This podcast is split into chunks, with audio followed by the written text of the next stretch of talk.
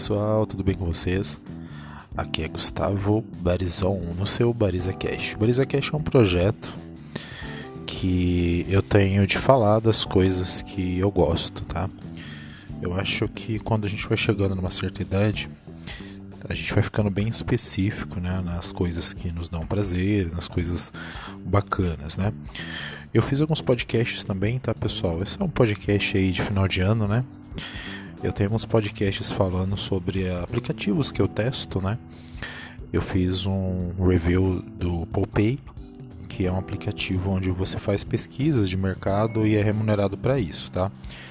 E a gente tem muita coisa para falar do Popay aí, mas eu vou deixar para janeiro, tá? Ou semana que vem, antes de acabar o ano, a gente tem alguma coisa para falar, algumas novidades para falar desse aplicativo, tá? Mas esse podcast eu quero falar de algo bem específico que muitas pessoas gostam, né? Que é carro antigo, tá, pessoal?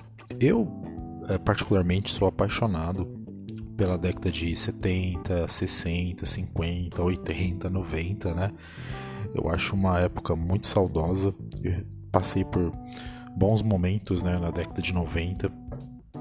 É, graças a Deus tive uma família bacana, é, e, e, no sentido de, de, de, união mesmo, né? Tive amigos memoráveis nesse período. E além do que, eu acho as décadas de 50, 60 extraordinárias, né? Eu gosto tudo que remete às coisas antigas. Eu sou um entusiasta, sou fã, né? Eu tenho rádios antigos, tenho vitrolas, adoro vinil. Essas coisas, né, que muita gente gosta. Eu sei que muita gente é fã desse estilo de vida, né? Podemos dizer assim, né, um estilo de vida. E o carro antigo, ele, ele sempre é, norteia aí, é, os meus pensamentos, né? É, eu tenho uma moto, uma moto não é antiga, né? Uma, relativamente é uma moto velha, mas é antiga, né? É, mas ainda faltava é, aquele carro antigo, né? E eu já, já fazia em um tempo, já alguns anos que eu venho namorando um tipo específico de carro, né? Que é um carro é, nacional que veio de uma época onde a exportação no Brasil ela não acontecia, né? Era fechado as fronteiras e o mercado interno exigia aí carros com modelos mais europeus, mais esportivos, né? Que infelizmente não podiam vir aí de fora do país, tá? E nesse período é, apareceram algumas marcas, né? É, como a Puma, como Miura, né? Entre outros aí como a Gorgel. São carros é, com mecânica nacional, né? Geralmente mecânica Volkswagen ou GM e que tem uma carroceria, uma concepção própria, né? E esses carros hoje em dia, né, eles são carros super valorizados e são carro, eh, são carros assim que realmente me chamam a atenção pela sua nacionalidade, né? E nesse último mês é, nós conseguimos aí adquirir é, uma Puma de 1976. Na verdade, essa Puma quem comprou foi a minha esposa, né, que também é uma entusiasta desse antigo mobilismo, né? E eu confesso para vocês que eu estou me divertindo bastante, né? E eu vim aqui hoje para falar para vocês um pouco dessa, dessa experiência aí de quase um mês aí com o carro, né? Na verdade, algumas semanas é, e passar algumas impressões que nós tivemos aí com o carro, tá? O Puma em questão é um GTS 1976. Esse ano ele é um ano bem interessante, um para o carro, né? Isso faz o carro um carro ainda um pouco mais raro porque esse ano a Puma GTS era uma Puma conversível, tá? Ela saiu, eu vou deixar uma imagem aí na, no episódio para vocês. Esse Puma ele, ele, saiu com uma traseira que foi chamada de bunda caída, né? É uma traseira que ela, ela realmente desce. Você quando está dentro do carro você não vê é, a traseira do carro ele é bem complicado para estacionar, né? Tô até pensando em algumas soluções em relação a isso, até porque quem vai dirigir esse carro no dia a dia vai ser a esposa, né? Então, pessoal, é um, um ano muito interessante para a marca, né? Essa marca vem desde a década de 60. E então, em 1976, houve uma mudança na carroceria e saiu com essa bunda caída. Só que, esteticamente falando, né, as pessoas não gostaram. Né? Embora eu acho que dá um design bem interessante né, para o carro, a maioria das pessoas não, não gostaram. O que, que eles faziam? Como é um carro de fibra, ele é um carro relativamente fácil para você mudar a estrutura, né? O pessoal acabou é, trocando essa traseira pela por uma traseira é, que não é, não tem essa bunda caída, né? Não tem esse soft tail aí. Então há relatos, né, do pessoal que morava perto da fábrica da Puma de que no ano de 76, 77 você via é, é, entulhados, né, empilhados a traseira da bunda caída da Puma, né, porque os donos iam lá e pediam para trocar, tá? E isso fez com que essa característica da, do Puma viesse, né, depois de, tantos anos, a se tornar algo raro, né? Difícil você encontrar, muito mais difícil você encontrar uma Puma 1976 com esse essa bunda caída, né? E o nosso o nosso Puminha ele tá com a traseira é, caída, né? Original de 1976, tá? É, falando em originalidade, essa Puma ela, ela não tá 100% original, porque eu consultei, né? Inclusive consultei os proprietários da, da, da Puma, né? Os herdeiros aí da, da Puma, que é uma marca que estão querendo voltar, inclusive que questionei justamente, né? Quando a gente estava comprando, a gente percebeu que a frente da, da Puma não, não era do ano, né? Existia uma diferença ali, alguns detalhes que a gente não percebeu é, batendo né, o ano com o modelo, tá? E nós é, obtivemos a resposta aí da, de que né, o pessoal costumava atualizar os modelos, né? Então aquela característica de, de ser de fibra e ser de fácil é, substituição. Muitos donos de, de Puma, é, quando ela mudou a, a, frente, né, que foi em 1981, o pessoal que tinha a Puma mais antiga eles acabavam atualizando, tá? Isso não impediu com que nós é, não comprássemos o veículo, porque ele realmente ele está bem íntegro, né? É, bem bonito, embora tenha bastante coisa para fazer, eu vou falar disso para vocês aqui mas era um carro que realmente chamou atenção e a gente acabou comprando, né? até por um valor um pouco abaixo devido a essas características, mas que futuramente, se a gente quiser voltar para o modelo original, a gente consegue fazer, tá? Então ele é um carro de 1976 original, né? Toda a estrutura do carro é original, até os vidros, né, da Puma GTS, ela é atualizada para o modelo de 1981 e realmente a gente até pensou né, na possibilidade de estar tá alterando esse carro para ficar mais original.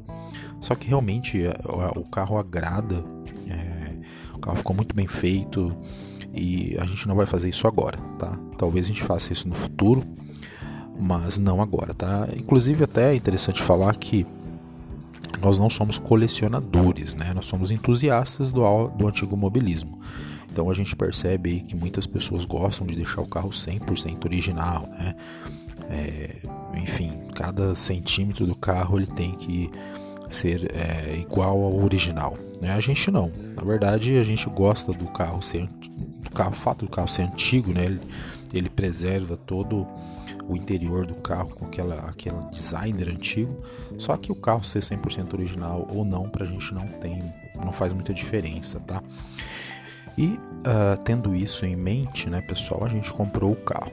Bom, o que, que nós gastamos com esse carro posteriormente, né?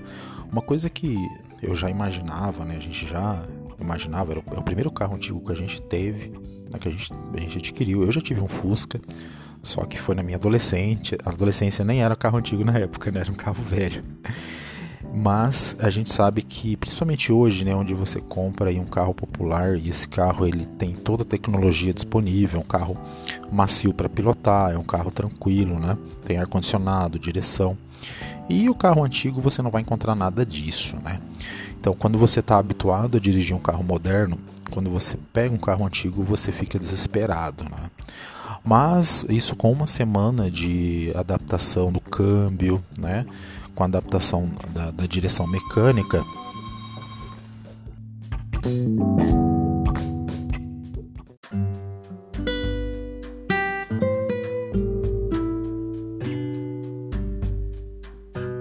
isso aí, pessoal. Voltando, né? Vocês escutaram a primeira parte, a campanha tocando, né? Olha que interessante. É, era o correio aqui, tive que parar e justamente chegou o câmbio da Puma, né? Mas isso aqui a gente vai falar mais pra frente. Então, pessoal, quando você se adapta, né, ao carro antigo, você acaba acostumando, né? É um carro que é duro, a direção é duro, né?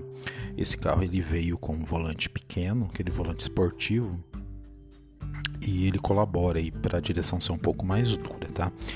Então a gente pretende trocar essa, esse volante, né? Eu não sei como eu vou fazer ainda porque ele tem muito pouco espaço. Apesar de que a gente levou para fazer a revisão, né? Então já vou entrar aqui na parte dos gastos que a gente teve até agora e o que a gente acha que vai ter futuramente, tá? Uh, então a gente pegou esse carro na...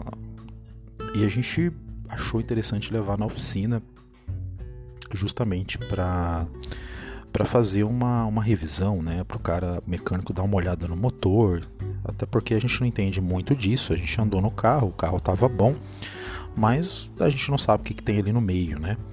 O rapaz que a gente comprou esse carro, ele é um colecionador. O cara tem oito carros, né? Tem Maverick, ele tem Opala, é, caminhão do Exército, uh, Brasília, Kombi, né? Um monte de coisa. Só que esse carro não era um carro que ele tinha um cuidado, assim. A gente percebeu aí nessas semanas seguintes várias coisas que é, mostrava que ele não tinha esse cuidado todo, né? O carro ficava no tempo, enfim. Mas então a gente levou o carro é, na oficina, numa oficina aqui que eu já levo o meu o meu Ford K, né, o meu Kzinho 1.0, e o cara, ah, em uma conversa que eu tive com ele, né, já é, tendo em vista que a gente já estava procurando em quase um ano, né, uma Puma para a gente comprar, e ele até tinha comentado, o mecânico que tinha comentado que ele já reformou várias Opalas, né, para colecionadores, então eu senti uma confiança e a gente acabou indo lá, tá? Eu levei o carro lá e engraçado que é, eu tinha saído, né, num sábado, sábado passado, eu saí com ele para fazer um orçamento da parte de tapeçaria, tá? E a hora que eu saí com o carro, né, eu percebi que o carro tinha ficado sem freio. E aí foi uma loucura, né? Aí pilotei aí por uns 15, 20 minutos, né? O carro de volta para casa sem freio, isso no final de semana, né? Mas enfim, cheguei em casa, Parei o carro na garagem e, olha que eu percebi, eu vi que tinha óleo no chão, né? E o óleo ele estava bem ali próximo das rodas traseiras. É onde fica o freio a tambor, né? E enfim, aí isso foi no sábado, na segunda-feira, eu já tinha marcado de levar o carro para revisão e lá vamos nós, né? E aí quando eu parei o carro na oficina, bom, a gente está numa época de Natal, né, gente? Estou gravando esse vídeo no dia 24 de dezembro. Eu levei o carro lá na, na semana passada. E tava lotado de gente, né? Como todo brasileiro deixa as coisas para última hora, um monte de gente querendo viajar e dando uma ajeitada no carro. Aí o carro ficou lá o dia inteiro e eu fiquei lá boa, boa parte desse tempo, né? E eu percebi que começou a vazar gasolina. então eu percebi que estava vazando gasolina embaixo do carro, né? E isso o carro não estava no elevador ainda, né? Tava parado lá esperando o mecânico liberar o box para é, desculpa aí o barulho de moto, tá, gente? Estou gravando isso aqui com a janela aberta que tá muito calor. Então, enquanto o mecânico liberava o box, o carro ficou parado ali. Eu percebi que começou a verter gasolina é, desenfreadamente, assim, né? De bica. Bom, o carro tava sem freio e tava vazando gasolina, né? Vocês vão percebendo que esse tipo de coisa aborrece um pouco, né? Mas, meu amigo, quem está disposto a andar num carro de que tem mais de 40 anos, ele tem que estar tá preparado para essas coisas, né? A gente já sabia que a gente ia ter que dar um carinho pro carro, né? E assim o fizemos. Bom, subimos o carro no elevador, nós percebemos que a, a mangueira, né, que leva gasolina lá do tanque para o motor, ela estava rachada, estava ressecada, justamente pelo tempo dela, né? Então, fácil de fazer, né? Substituir a mangueirinha, colocamos uma mangueira mais moderna. E os, os freios, né? O que, que aconteceu ali? Esse carro ficava parado. a gente descobriu que esse cara não andava com o carro, né? Embora ele falava que dava umas voltas aí de fim de semana. E realmente eu acho que ele fazia isso, mas na maioria do tempo o carro estava parado, né? E isso fez com que é, algumas peças, alguns reparos do freio a tambor, ele simplesmente rachou e vazou o óleo, né? E o freio a tambor ele funciona justamente com a pressão do óleo do ar que entra e sai ali daquele mecanismo. Né? E com isso o carro ficou totalmente sem freio, tá? Embora os freios da frente sejam a disco, o sistema é original de 1976, né, isso segundo, segundo o mecânico. E esse sistema ele é, ele é, ele não é independente, né? Então se falha um freio, falha o freio de todo o carro, né? Ainda bem que o freio de mão estava funcionando. então, pessoal, nós trocamos esse, esses equipamentos, né? É, o motor aparentemente não tem nada para fazer. Tem sim algumas coisas estéticas que a gente vai mudar é, futuramente, mas isso aí é a última coisa que a gente vai fazer, tá? O motor aparentemente tá bom, embaixo do carro tá tudo legal, né? As pastilhas do freio da frente eram novas. A gente só teve que trocar uma das pinças, né, por conta da idade. É, então nós gastamos aí nessa primeira revisão R$ 1.300 porque nós tivemos que trocar o pneu, tá? O pneu da frente da Puma, ele tava com pneu de tala 7, né? E tava pegando, o espaço ali era muito curto, né? Tava que você fazia a, a, a, curva ali com o carro, eu sentia pegando, raspando na fibra, tá? Então nós colocamos um pneu um pouco menor, uma tarja um pouco menor, ficou sensacional, né? Para dirigir ficou muito melhor. O único problema é que o carro é baixo, né? E quando a gente mudou as, os dois pneus da frente, o carro ficou mais baixo ainda, né? Então qualquer é, qualquer desnível você pega a placa ali. A placa já até amassou to toda a plaquinha ali já ficou amassada. E a suspensão não é rebaixado, tá? A mola ainda está íntegra. O carro não é rebaixado, ele simplesmente abaixou por conta da, do pneu. Eu até acho eu até acho que o proprietário deixava o pneu grande justamente para não ficar tão baixo, né? Mas ficou excelente, ficou linda. Né? Ficou uma tarja 7 atrás, um pneu grandão atrás e o pneu um pouco menor, que é o pneu adequado justamente, né? pelo tamanho da, do espaço ali da frente, tá? Bom, então nessa primeira leva aí já gastamos R$ 1.300, né? Com dois pneus novos. Os pneus, os pneus que estavam lá são pneus novos, tá? São pneus raros porque é para aro 14, né? E é uma tala 7, pneu para Kombi. E eu anunciei no, no, no, no LX, aí por 350, 400 reais, né? O novo tá 600 reais cada pneu. E sinceramente, se não vender, eu não vou achar ruim, porque quando eu tiver que trocar os pneus de trás, eu sei que vai ser difícil de achar. Então já fica aqui guardado, né? Mas como eu moro em apartamento, se aparecer pelo valor certo, tô vendendo pneu para bater um pouco nos custos, tá? Bom, feito essa parte, tá? O carro tá excelente, né? a direção ficou um pouco mais leve e na hora do alinhamento, o rapaz que faz o alinhamento já teve que mexer na barra de direção, que estava totalmente desalinhada, e com isso eu percebi que o volante ficou com um pouco mais de espaço, né? Então, conversando ali com ele, ele comentou que dá para encurtar um pouco a barra de direção para colocar um volante um pouco maior, né? o que facilitaria a, a dirigibilidade do veículo, né? Ficaria um pouco mais leve com um raio um pouco maior, tá? Uh, nada algo muito grande, né? Porque o espaço realmente é reduzido, a puminha é muito pequena por dentro. É, são, é um carro para dois lugares apenas, né? Aliás, falando nisso, né? É um carro é, para você curtir com a esposa ou curtir sozinho mesmo, né? Bom, então uh, o próximo passo, né, depois de feito isso, o carro está na garagem e uh, fui ontem, né, justamente ontem eu fui lá na tapeçaria, né? Vou tomar um café aqui só um minutinho. Então, pessoal, nós fomos na tapeçaria e por sorte eu encontrei um tapeceiro que mexe com veículos antigos, tá? E esse veículo antigo, é, essa tapeçaria que mexe com esses veículos antigos vai fazer para a gente a capota, tá? A capota do carro está totalmente desalinhada, não tem forro, né? O vidro fica entreaberto por conta da borracha que está estragada. E uh, fiz um orçamento com o rapaz. Só que o rapaz ele vai fazer um trabalho de restauração praticamente nessa, nessa capota, né? Ele vai tirar a parte de ferro que está muito mal pintada, né?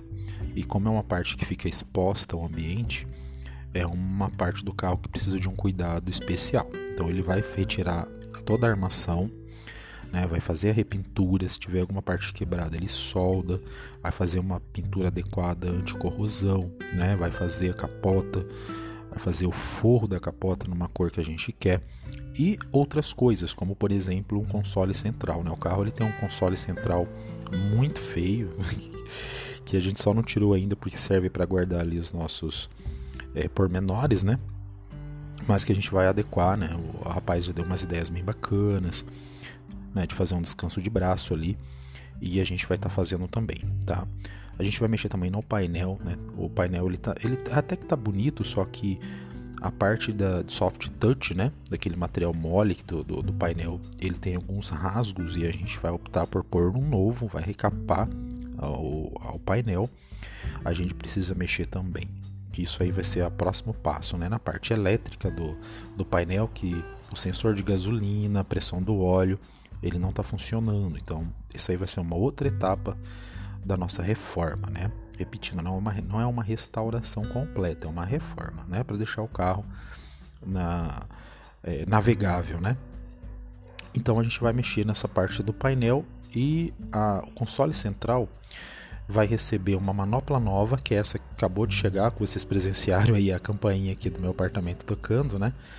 É uma manopla muito bonita, toda em alumínio, tá? Com uma, um emblema a gente até ia pôr, pôr o emblema da Puma, né? Mas é tão bonito a concepção do câmbio, né? O nome da marca, que eu eu não lembro aqui agora para falar para vocês, mas é uma marca bem, uma marca de volante. A gente estava vendo o volante e achou a manopla, tá?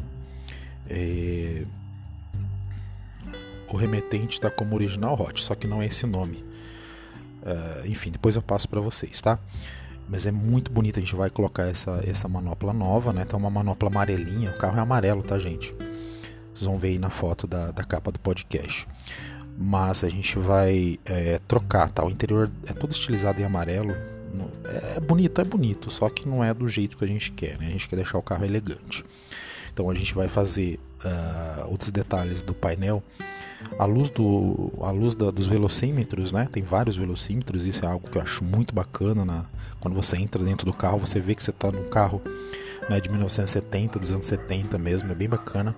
Parece um muscle car, né? Por dentro. Ele é um carro pequeno, só que dentro ali você tem a impressão que você está no muscle car. Aí vocês imaginam a sensação, né?